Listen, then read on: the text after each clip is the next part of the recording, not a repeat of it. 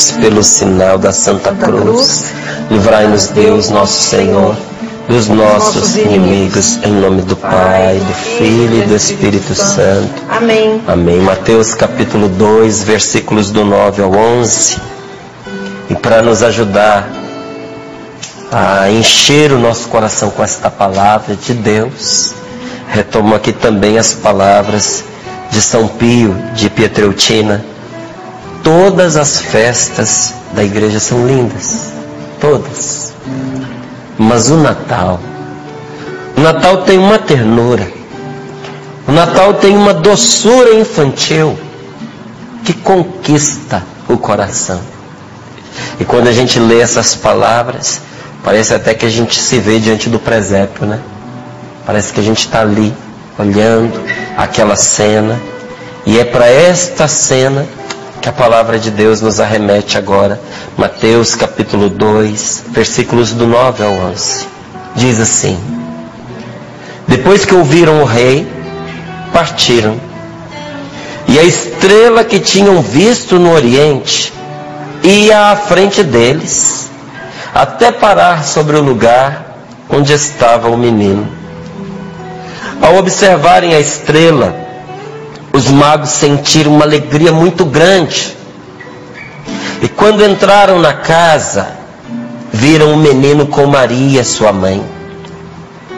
Ajoelharam-se diante dele e o adoraram. Depois abriram seus cofres e lhe ofereceram presentes: ouro, incenso e mirra. Palavra da salvação. Glória a vós, Senhor. Glória a vós, Senhor. Esses reis ouviram o que nós estamos ouvindo. Que Deus veio nos visitar. Que uma grande graça nos foi dada. Que um recomeço é possível para nós. Depois que ouviram o rei, eles partiram, não é? O rei que queria ir atrás do menino, que queria persegui-lo, matá-lo, matá-lo. E a estrela que eles tinham visto no Oriente ia à frente deles. Deus guiando o coração dos reis magos ao encontro de Jesus, nosso Salvador.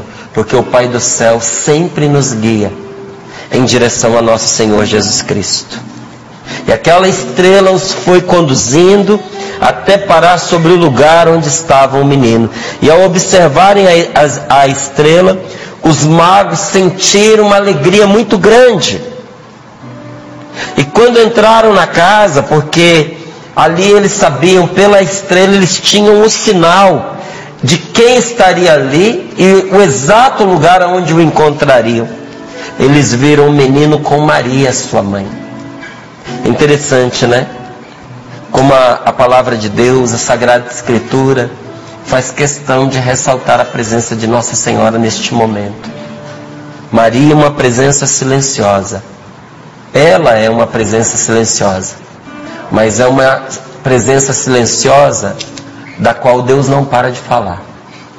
Da qual a Sagrada Escritura, a respeito da qual a Sagrada Escritura não se cala. É, viram um menino com Maria, sua mãe, ajoelharam-se diante dele e o adoraram. Ajoelharam-se diante dele e o adoraram. Desde o início, reconheceu-se que Jesus é Deus. Desde o início. Nosso Senhor Jesus Cristo não é um filósofo, nosso Senhor Jesus Cristo não é um profeta, nosso Senhor Jesus Cristo não é um, um, um mestre, um guru, não é? um homem de boa índole que trouxe uma nova filosofia para a face da terra, do amor ao próximo. Não. Nosso Senhor Jesus Cristo é Deus em meio a nós. Deus nos veio visitar na, na pessoa de uma criança. E ali esses magos, não é? Que eram reis, eram místicos, eram pessoas religiosas de outros países, vieram prostrar-se diante dele e adorar e adorá-lo. As nações se prostram diante dele e reconhecem a sua divindade, porque só Deus se adora. E depois conta que eles abriram os seus cofres e lhe ofereceram presentes. Quais presentes? Ouro, incenso e mirra. Por que esses três presentes? Porque o ouro, pela sua majestade, é o presente que se dá a reis. Incenso, a sua divindade. Não só o adoraram, mas ofereceram e queimaram incenso diante dele como quem diz, as minhas, as nossas orações subam a ti, ó Deus, porque nós te reconhecemos e te adoramos. O incenso é aquela fumaça de agradável odor que sobe suave em direção aos céus, não é isso? Como as nossas orações. Uhum. E por fim a mirra para ungir o corpo, porque nosso Senhor Jesus Cristo foi verdadeiramente homem, humano, encarnado com o seu corpo. Tudo isso esta palavra vem dizer para nós, né? e muitos de nós a temos representada hoje na nossa casa. Eu não sei se você percebeu, mas aqui nós temos o presépio. Nós temos Maria com Jesus no colo, e você pode ter certeza que ali ao lado dela estava José. Os reis que prostrados adoravam o Senhor, a manjedoura, que era o local onde ele se encontrava, o presépio acabou de ser descrito para nós. E qual é a mensagem que ele nos traz nesta manhã? O Senhor habita no nosso meio. Deus está no meio de nós. Ele quer estar nas nossas casas, Ele quer estar no nosso coração. E ainda que você diga, é, mas eu não sou digno de receber Jesus na minha vida. Até mesmo por tudo que eu venho fazendo, as escolhas erradas que eu tenho é, tido na minha vida, não sou digno de receber Jesus no meu coração, na minha casa. Pois é. Talvez você até pensou, né, que estava correndo os canais aí para encontrar no meio de se distrair. Mas você pode ter parado na canção nova pensando que foi por acaso. Mas na verdade Deus conduziu você até aqui como essa estrela conduziu esses reis magos.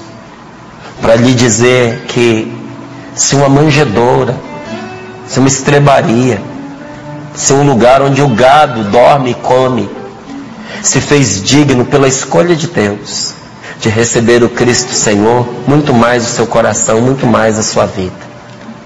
A manjedoura na qual Jesus quer nascer hoje é o seu coração. Jesus quer e precisa nascer na sua família. Porque o Flavinho lembrava muito bem para nós já no comecinho aqui do programa, ele é o Emanuel. Ele é Deus conosco. Mas o nome dele é Jesus ou é Emmanuel? É os dois, não é?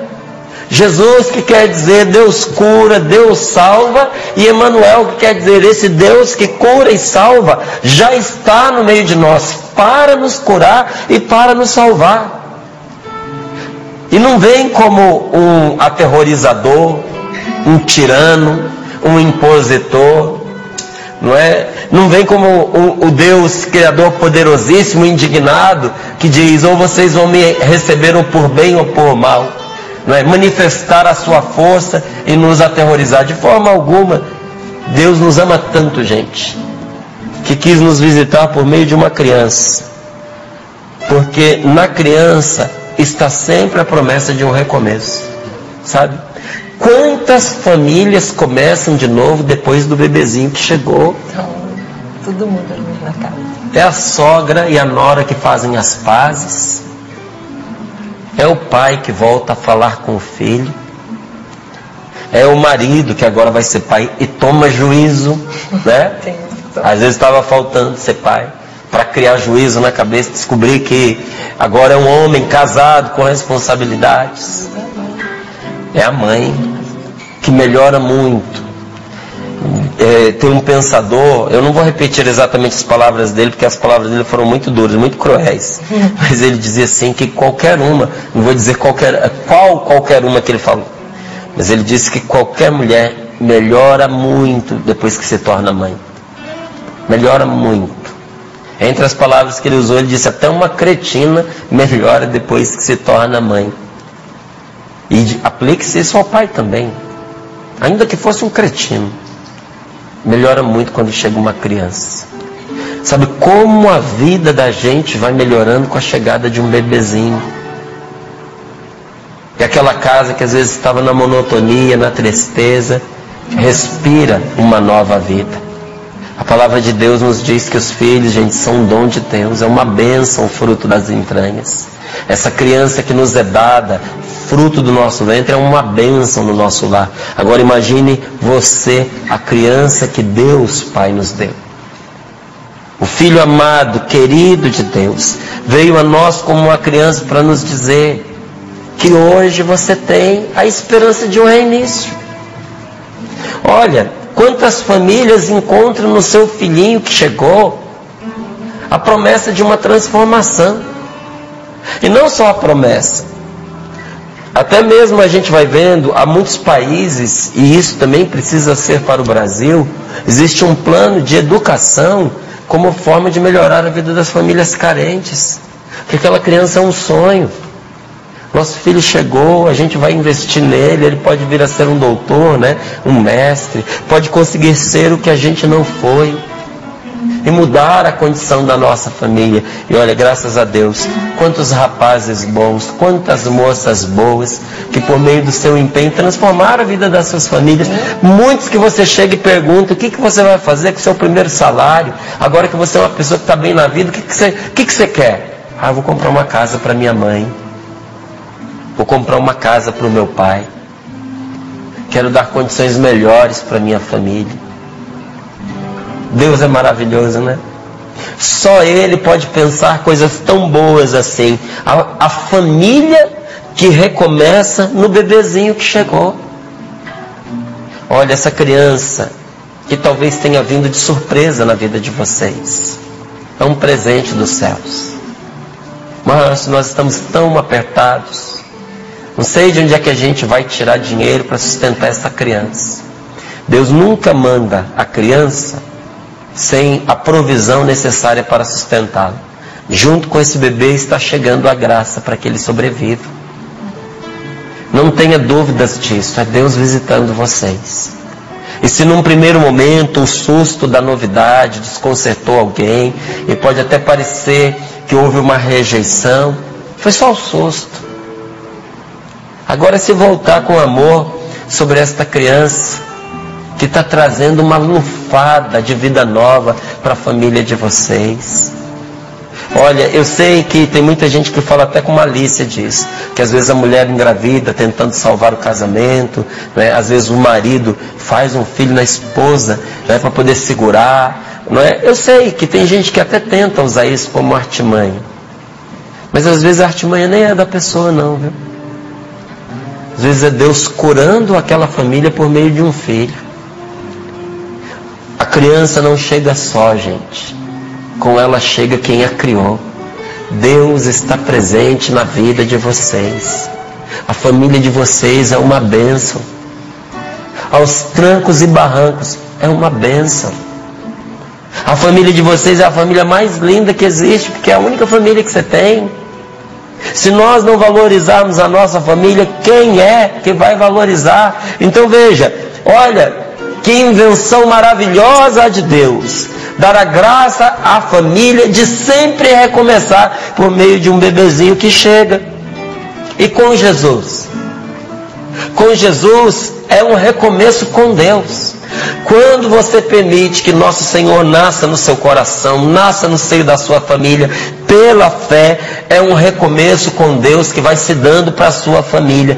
Ele é a garantia, nosso Senhor é a garantia que acima de todo mal, Deus é sempre por nós, sempre, sempre, sempre. Sabe, às vezes a gente precisa para acreditar numa pessoa que ela nos dê uma garantia. Às vezes a gente até diz: vou te emprestar, vou te avalizar, mas você precisa deixar algo comigo como garantia. Nosso Senhor Jesus Cristo é a garantia que Deus nos deu de que acima de todo mal, inclusive do mal que a gente faz, inclusive do pecado que a gente comete, acima do mal que fazem contra nós, de alguém que atenta contra a nossa vida, de alguém que atenta contra a nossa felicidade. É uma garantia que acima de, de todo mal, inclusive aquele mal infernal que a tantos atormenta. Jesus é a garantia, acima de todo mal, de que Deus sempre é por nós. Sempre. Nosso Senhor, nosso Pai, nosso Criador, não nos deu Jesus para tomá-lo de nós, deu Jesus para ficar sempre conosco. Você entregaria o seu filho a alguém que você tem intenção de combater? De destruir? Nunca, né? Deus entregou Jesus a você para que você tenha certeza de que no coração de Deus o que existe em relação a você é bênção, é graça, é paz. Deus está em paz com você. Natal, sabe o que, que é? Paula perguntava aqui para nós, né? O que, que é o Natal para você? Perguntou para mim, perguntou para Flavinho, perguntou para Val. Ela mesma disse o que, que é o Natal para ela. Você, quando a ouvia perguntando, você conseguiu responder? O que, que é o Natal para você? Que a palavra de Deus nos mostra que Natal é Deus dizendo a você que você pode recomeçar.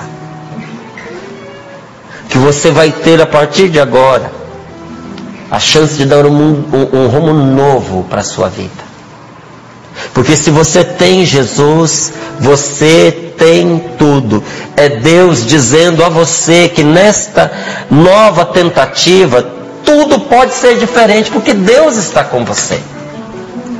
Nós tentamos muitas coisas é, na nossa vida que não tem o resultado esperado. Às vezes a gente não alcança o resultado, e às vezes o resultado até se volta contra nós. Às vezes o resultado não é nem neutro, é negativo.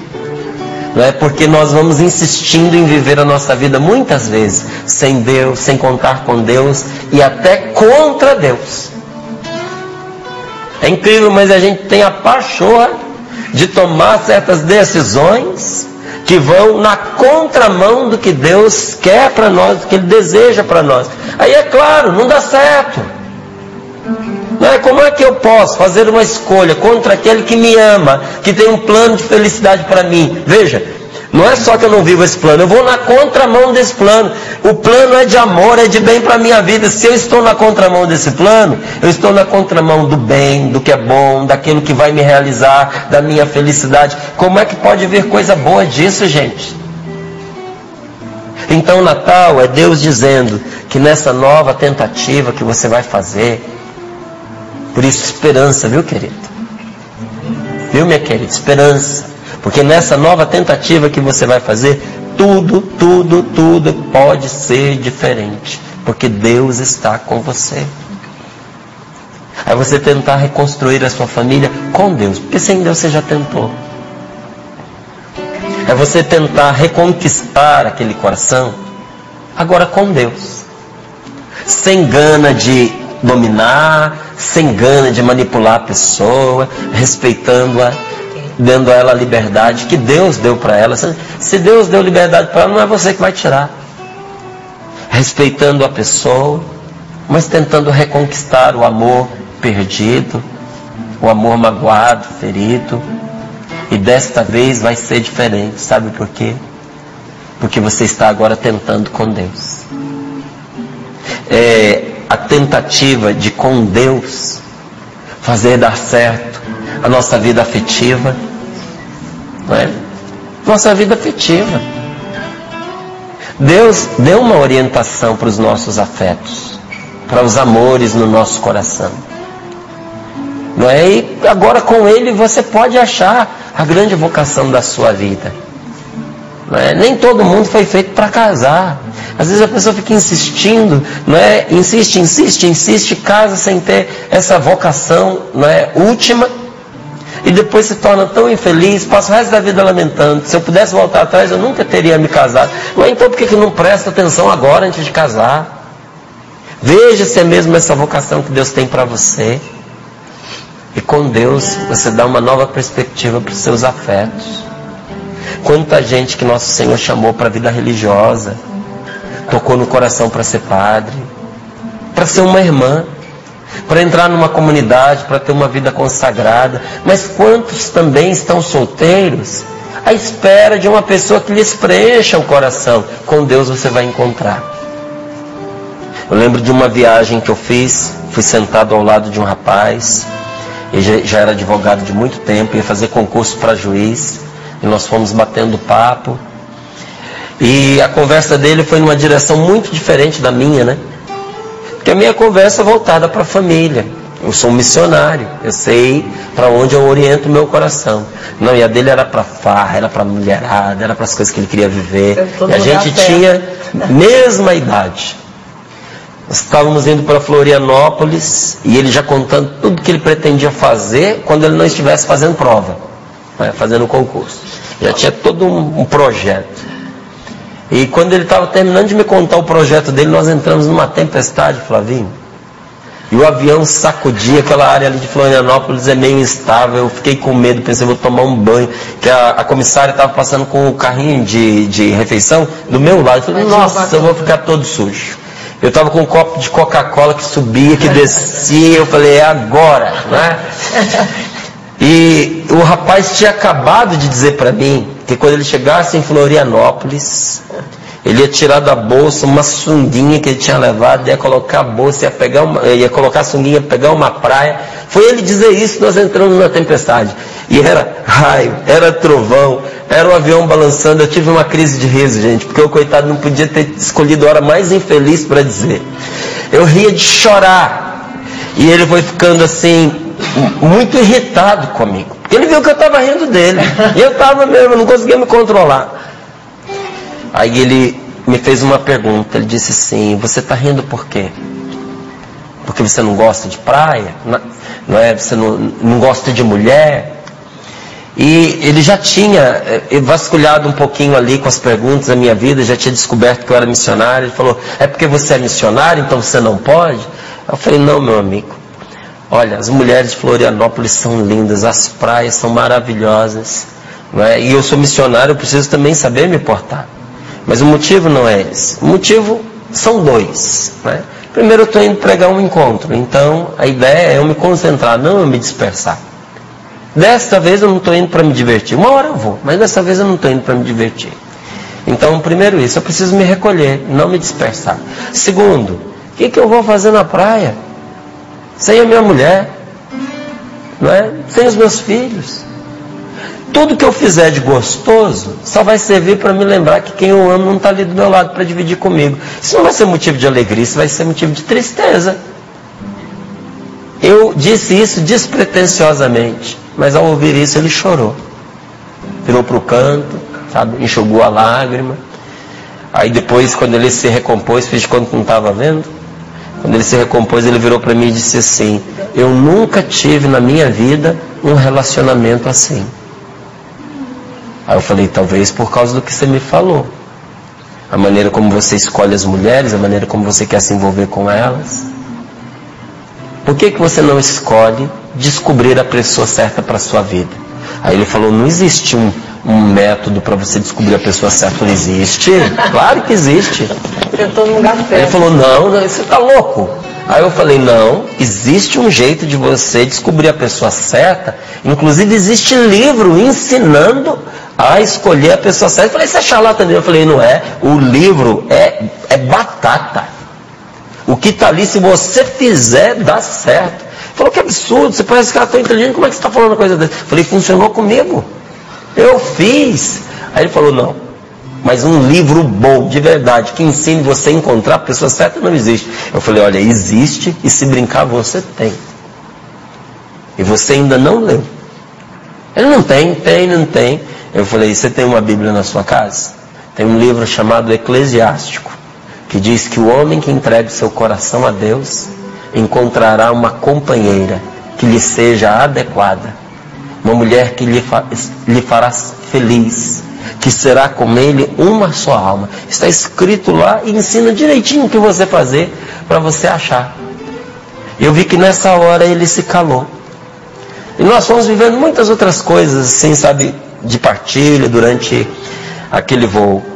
E quando nós chegamos no aeroporto, eu sempre viajei com muito pouca bagagem, mas aquela eu abusei.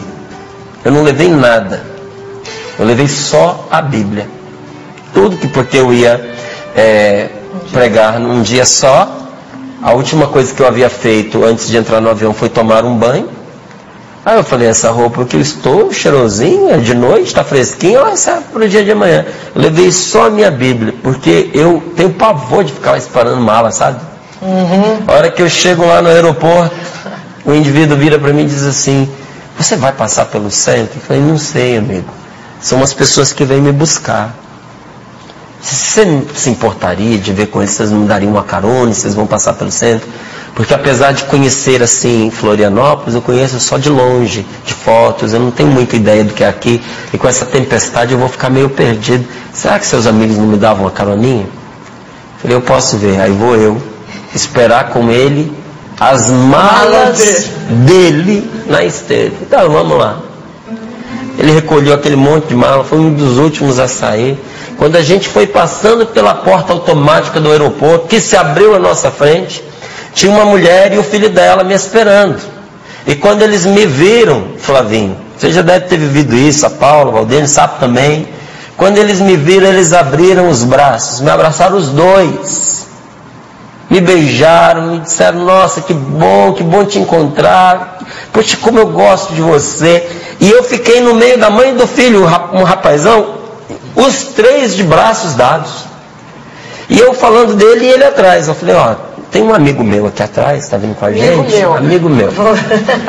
que ele, ele veio para fazer um concurso para juiz, ele está meio perdido. E ele perguntou se vocês vão passar pelo centro, se podia dar uma carona para ele.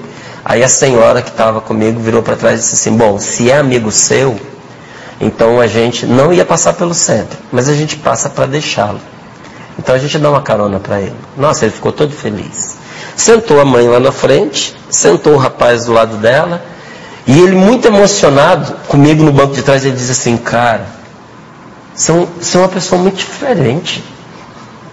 Rapaz, você viu o carinho que essas pessoas receberam você? Dava para ver o amor nos olhos deles. Cara, que amizade linda que vocês têm. Vocês são amigos há muito tempo. Eu acabei de conhecer. Aí eu falei para ele assim, eu falei, olha, somos, mas não há tanto tempo quanto eu sou de você. Ele, como assim? E antes que eu terminasse de completar o raciocínio, sabe, Flavinho? Eu falei, olha, porque você eu conheci lá em Congonhas. Esse casal aí, essa mãe esse filho eu conheci agora.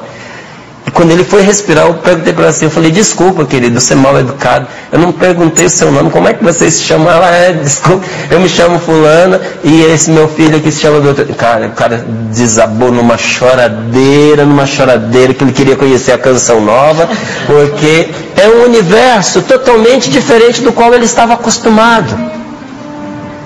Sabe, a nossa vida afetiva, gente, ganha uma nova direção quando Deus está à nossa frente.